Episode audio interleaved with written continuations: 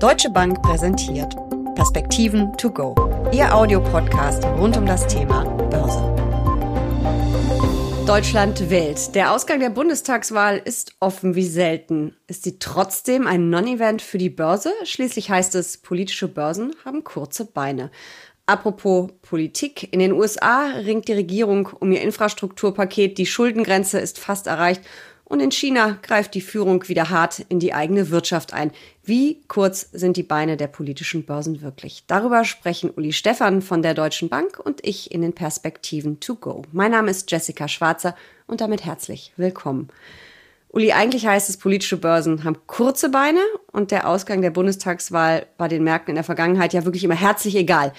Dieses Mal könnte es vielleicht ein bisschen anders sein. Es könnte Einfluss auf die Kapitalmärkte geben. Warum? Naja, also es kommt darauf an, was man dann mit politischer Börse und kurzen Beinen meint. Wir haben ja schon in der Vergangenheit gesehen, die Eingriffe Donald Trumps in den Handel mit Europa, mit China.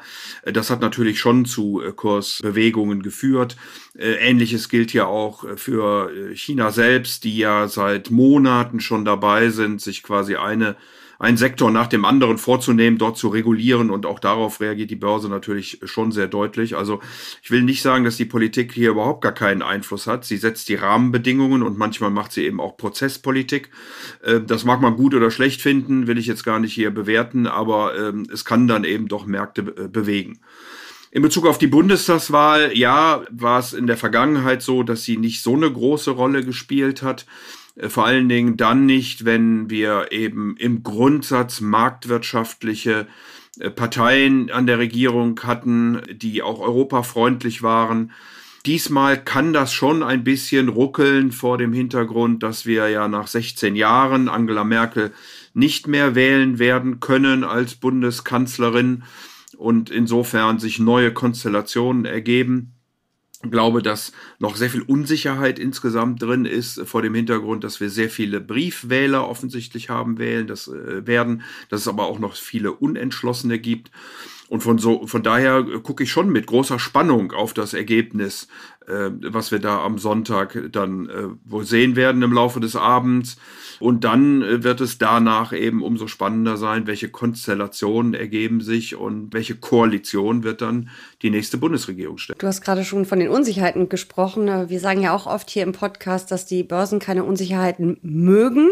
Aber die aktuellen Turbulenzen an den Märkten, die haben natürlich wenig mit der Bundestagswahl und den drohenden Unsicherheiten zu tun, sondern da gibt es andere Gründe für. Welche sind das? Ja, die liegen eben auch zum Teil in der Politik, muss man sagen. Wir haben einen ganzen Sack voll Themen, die jetzt äh, hier äh, gerade diskutiert werden. Das fängt an mit den explodierenden äh, Energiestromkosten in Europa. Da liegt es an weniger Durchleitung Russlands durch die Ukraine-Pipeline. Nord Stream 2 ist noch nicht in Betrieb. Insofern scheinen hier die Russen etwas Druck zu machen. Gleichzeitig werden äh, Renovierungsarbeiten an Gasförderungen in Norwegen vorgenommen. Äh, das äh, mit einem insgesamt angespannten Weltmarkt führt dann dazu, dass die europäischen Lager niedrig sind und wie gesagt die Preise geradezu explodieren.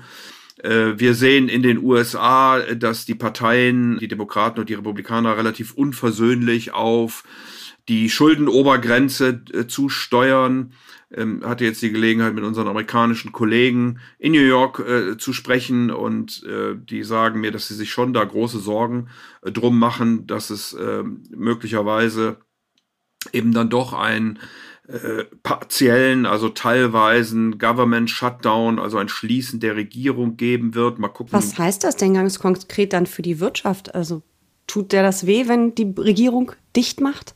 Ja, also im ersten Schritt haben wir es ja schon mal gehabt, äh, werden wahrscheinlich wieder Nationalparks geschlossen, Löhne nicht ausgezahlt, Flugzeugträger äh, möglicherweise in San Diego oder in Norfolk in den Häfen bleiben müssen. Also solche Sachen wird man da sicherlich als erstes machen. Und dann wird man sehen, eben, wie man das Problem löst. Ähm, es gibt wohl immer noch die Möglichkeit, eine ähm, Münze zu imitieren. Auch das haben wir ja mal in der Vergangenheit besprochen. Das ist einfach ein regulatorischer Umweg, der hier gegangen werden kann. Die amerikanische Notenbank emittiert beispielsweise eine Platinmünze, kauft sie dann äh, von der Regierung für großes Geld und unterstützt oder gibt sozusagen der Regierung damit wieder Handlungsspielraum. Das, das hat es noch nie gegeben.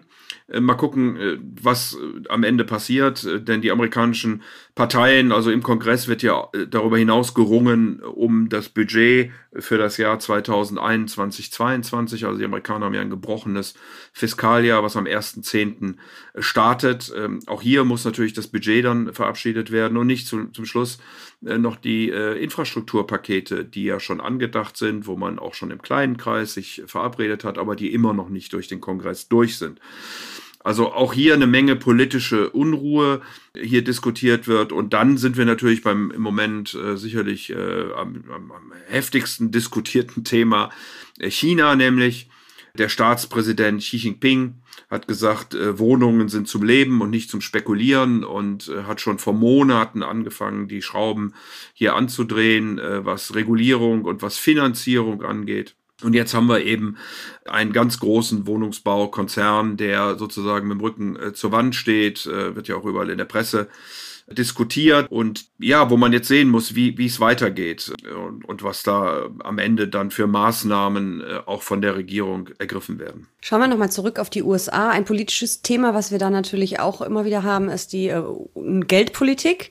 Die US-Notenbank, darüber haben wir auch schon oft gesprochen, könnte jetzt wirklich ein äh, deutliches Signal geben, dass die ähm, Anleihekäufe ganz zeitnah äh, verringert werden. Wie weit sind wir denn da und was erwartest du und vor allen Dingen, wie werden die Märkte darauf reagieren? Eigentlich ist es, wäre es ja keine Überraschung. Ja, nachdem die Europäische Zentralbank ja interessanterweise letzte Woche in Form von Frau Lagarde gesagt hat, dass sie zwar das PEPP-Programm, also das pandemische äh, Anleihenkaufprogramm im vierten Quartal zurückfahren wird. Sie hat nicht äh, gesagt, in welcher Größenordnung genau das geschehen wird, aber man will es zurückfahren.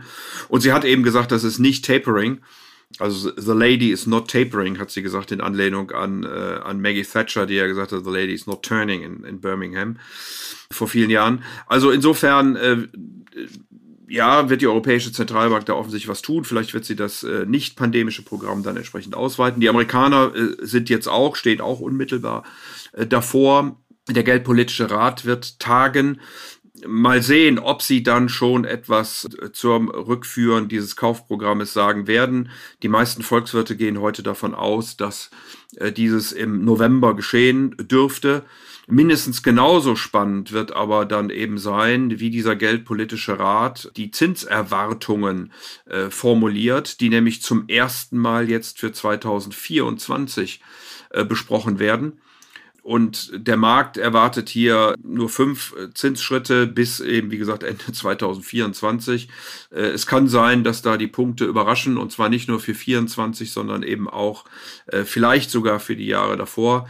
Insofern guckt man auch da mit Spannung drauf. Und äh, wie gesagt, diese gesamte Gemengelage aus äh, europäischen Energiemärkten, aus äh, chinesischer Regulierung, äh, Diskussionen um den Immobilienmarkt, äh, dessen Ausstrahlung auf die Realwirtschaft und dann eben natürlich Amerika mit Schuldenobergrenze, mit äh, verschiedenen fiskalischen Themen plus Notenbanken führen dazu, dass die Börsen offensichtlich im Moment mal ein Stück weit den Rückwärtsgang einsetzen. Mm, das heißt ja auch immer so schön, äh, never fight the Fed, also spekuliere niemals gegen die Notenbanken. Ähm, was heißt das für mich als Anlegerin konkret? Wie sollte ich mich denn dann jetzt aufstellen in diesem ganzen, äh, in dieser ganzen politischen Börse, in dieser Gemengelage? Ja gut, never fight the Fed. Wenn wir wüssten, äh, was die Fed genau täte, dann könnte man natürlich sich dagegen oder damit aufstellen. Da wir das aber ja nicht so genau wissen, Jerome Powell nur angedeutet hatte, dass man über Tapering äh, möglicherweise nachdenken wird äh, und deswegen eben die Erwartungen in die Richtung gehen, dass da auch Äußerungen zu getätigt werden muss man sehen. Das, wie gesagt, verbunden mit den Zinserwartungen. Wir haben ja schon vor einiger Zeit auch hier im, im, Podcast immer wieder gesagt, dass äh, für uns eine Korrektur mal jetzt nicht ausgesprochen außergewöhnlich wäre. Wir haben einen unglaublichen äh, Anstieg in den letzten 18 Monaten äh, der Börsen gesehen aus dieser Pandemie heraus. Die Pandemie ist immer noch nicht besiegt. Auch hier Corona die Delta-Variante, die No-Covid-Strategien in Asien vor allen Dingen, äh, dann verbunden mit Lieferketten äh, und so weiter und so fort, führen natürlich auch zu weiterer Verunsicherung. Und Deswegen ist es, glaube ich, ganz vernünftig, im Moment mal ein wenig vorsichtiger zu sein. Aber im Grundsatz glaube ich, dass äh, viele dieser Dinge schon vorübergehend sein werden. Sie sind vor allen Dingen auch lösbar. Und äh, deswegen glaube ich, dass man dann im Folgenden diese Korrekturen doch eher als Kaufsignale nutzen kann. Und wie, wie würdest du dann vorsichtig für mich als Anlegerin ähm, übersetzen? Sollte ich vielleicht ein paar Gewinne mitnehmen bei der einen oder anderen Position, die sensationell gelaufen ist? vielleicht erstmal gerade noch die Füße stillhalten und nicht nachkaufen, sondern erst noch ein, zwei Wochen warten? Also was, wie, wie ist dieses vorsichtig sein? Wie würdest du das definieren? Du weißt, ich bin ja relativ sportlich unterwegs mit einer hohen Aktienquote, sehr risikoaffin. Wir können ja nicht beraten, du mich auch nicht, aber du kannst mich jetzt mal als Beispiel nehmen. Ja, du weißt ja, dass es äh, auch eine Börsenweisheit äh, gibt, die sagt, man sollte nie in ein fallendes Messer hineingreifen. Äh, ich glaube, es ist im Moment noch äh, relativ unübersichtlich, äh, zumindest mal so in den nächsten ein, zwei Wochen, wo eben diese ganzen Dinge, die wir vorhin besprochen haben, ja gelöst werden müssen in die eine oder andere Richtung. Und ähm, insofern wäre ich im Moment da noch etwas äh, zurückhaltend, würde vielleicht äh, das eine oder andere an Gewinnen dann tatsächlich mal mitnehmen aber äh, würde die Situation eben sehr genau beobachten. Und äh, nochmal, sie, viele Sachen sind hausgemacht sie können gelöst werden und wenn sich die Politik auch dazu entschließt, dann ist das, glaube ich, spätestens äh, ein Signal, wieder einzusteigen. Wann und wie man das macht, hat am Ende natürlich mit den Risikopräferenzen zu tun. Also wer äh, sowas einfach aushalten kann, äh, der kann sicherlich jetzt schon mal äh, oder die nächsten Tage vorsichtig anfangen nachzukaufen. Wer sagt, ich traue dem Ganzen nicht und bin jetzt zuerst mal dann doch etwas an der Seitenlinie, der sollte vielleicht äh, tatsächlich dann da Gewinne mitnehmen. Du hast jetzt von einer Korrektur äh, gesprochen, nicht von einem Crash, was ich heute schon wieder irgendwo lesen könnte. Das wäre jetzt wieder der Anfang vom Ende. Ähm, Sobald es ja mal ein paar Prozent runtergeht, sind die Crash-Propheten ja mal ganz vorne mit dabei. Also wir reden von einer Korrektur, das heißt 10 Prozent, 15, 20, sowas könnte uns durchaus in den nächsten Tagen und Wochen blühen, oder? Ja, das ist äh, möglich, dass wir, weiß ich nicht, Korrektur fängt ja typischerweise bei 10% an, äh, da sind wir eben noch nicht. Wir haben auch, äh, was den äh, Aktienmarkt angeht, gesehen, dass doch jetzt in der Vorberichtssaison, also sozusagen die Berichtssaison, wenn die Unternehmen ihre Bücher öffnen, beginnt ja erst im Oktober. Äh, wenn aber die Unternehmen sehen, dass die Analysten doch mit ihren Schätzungen stark daneben liegen, dann müssen sie eben, egal in welche Richtung, vorher sagen, äh, den Finger heben und sagen, guck mal, Analysten, ihr liegt da stark daneben. Und da hat es jetzt doch zum ersten Mal wieder das ein oder andere Unternehmen gegeben, was äh, vor Margenverfall warnt, weil eben die Input Preise einfach so stark gestiegen sind. Wir haben in Deutschland Zeugerpreise 12 Prozent plus. Das ist natürlich schon gewaltig, liegt wie gesagt an, an, an Covid, an Lieferketten, an Logistik und so weiter und so fort. Sollte sich irgendwann geben, aber das irgendwann kann noch ein bisschen dauern. Und insofern kann es natürlich auch zu ein oder anderen äh, unangenehmeren Überraschung mal in der Berichtssaison kommen. Unterm Strich ist es aber so, dass die Gewinnerwartungen der Analysten weiter nach oben korrigiert werden. Äh, dass wir ähm, wahrscheinlich äh, weiter steigende Gewinne sehen, wenn auch mit weniger Dynamik.